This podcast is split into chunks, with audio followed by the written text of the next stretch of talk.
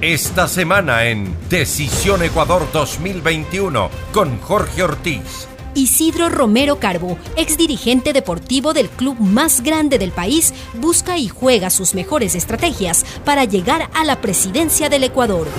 Gustavo Larrea, político de centro izquierda, quien ocupó varios cargos en los gobiernos de Abdalá Bucaram y Rafael Correa, traza el camino en su aspiración para llegar al sillón de Carondelet.